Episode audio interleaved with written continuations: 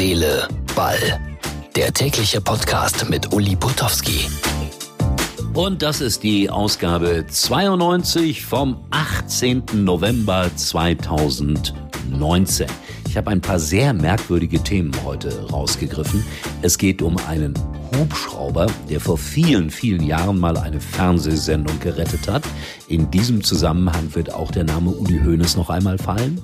Dann geht es um ein Spiel in Serbien unter ganz besonderen Bedingungen.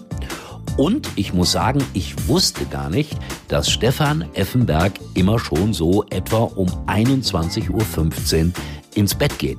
Das ist das Schöne, man erfährt solche Dinge ja bei großen Fernsehsendungen. Also nicht exklusiv, sondern ein bisschen abgeguckt, aber mit einem kleinen Kommentar versehen. Warum geht Stefan Effenberg schon so früh schlafen?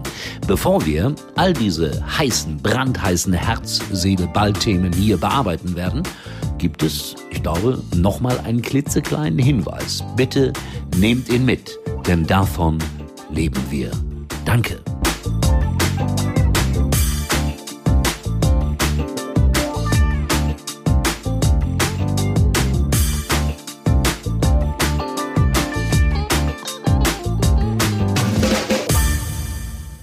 Wenn man sich entscheiden muss, wenn es nur der eine sein kann, wie wählt man da den richtigen?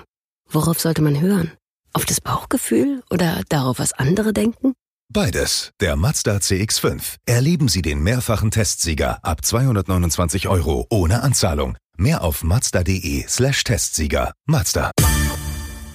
In der kommenden Woche, liebe herzliche Ballfreunde, werde ich vielleicht ein bisschen anders klingen. Warum? Weil ich äh, aus Podgorica berichten werde. Podgorica ist die Hauptstadt von, ja, müsst ihr jetzt googeln, sage ich nicht. Wer das sofort weiß, der kennt sich aus in Erdkunde, so haben wir das früher genannt. Ja, aber wir wollen über Fußball sprechen, wie immer. Nationalmannschaft 4-0, haben wir gestern schon gesagt, oh, war in Ordnung irgendwie wenig Zuschauer da. Irgendjemand hat geschrieben, der gesamte Oberrang wurde von einem Sponsor gekauft. Der hat aber leider vergessen, die Freikarten zu verteilen. Und dann hat Stefan Effenberg heute eins draufgelegt, denn er meinte, er wäre nach 25 Minuten ins Bett gegangen. Das wäre nach Adam Riese etwa 21.10 Uhr. Und das macht ein ehemaliger Nationalspieler. Was ist das für ein Fußballfan? Ähm, er hat das erzählt in der Sendung Doppelpass. Und dann hat einer der Kollegen da in der Runde gefragt, mit welcher Frau denn? Ist das frivol? Wie schätzen die eigentlich den Stefan ein? Ich glaube, er hat gesagt, mit äh, meiner eigenen. Aber ich glaube, die geht nicht so früh schlafen. Also das sind die echten Probleme, die sich manchmal nach einem Fußballspiel so auftun. Serbien hat gegen Luxemburg 3 zu 2 gewonnen. Ja, das ist ein knappes Ergebnis. Die Luxemburger haben sich tapfer gewehrt. Und die drei Tore von Serbien wurden äh, in einem sehr, sehr hellen Tonfall bejubelt. Wieso das? Äh, die haben was Gutes gemacht, die Serben, finde ich. Die wurden äh, nämlich aufgefordert, sozusagen von der UEFA, alle Problemfans auszusortieren. Und da haben sie dann mal konsequent gesagt, wir lassen keine Männer ins Stadion, nur Kinder und Frauen. Jetzt frage ich mich, äh, ob sich der eine oder andere Serbe vielleicht als Frau verkleidet hat, um sich ins Stadion reinzuschmuggeln und ob es da strenge Personenkontrollen gab. Das wird mir jetzt doch auch hier in diesem Bereich schon wieder viel zu frivol.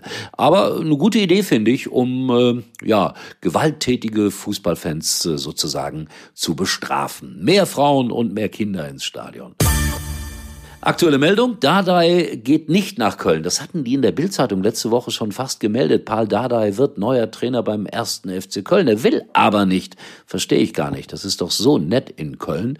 Und die Frage, die sich anschließt in diesem Zusammenhang, was wird dann aus Horst Held? Kommt der auch nicht? Also das ist schon interessanter beim ersten FC Köln. Und ein letzter, ein aller, allerletzter Nachtrag, wahrscheinlich jedenfalls in Sachen Uli Hoeneß, der doch immer wieder ein Thema sein wird. Da bin ich mir ganz sicher. Mir ist noch was eingefallen. 1984, noch nicht lange her, gab es bei RTL Plus, so hieß der Sender damals, eine Sportsendung am Sonntagabend.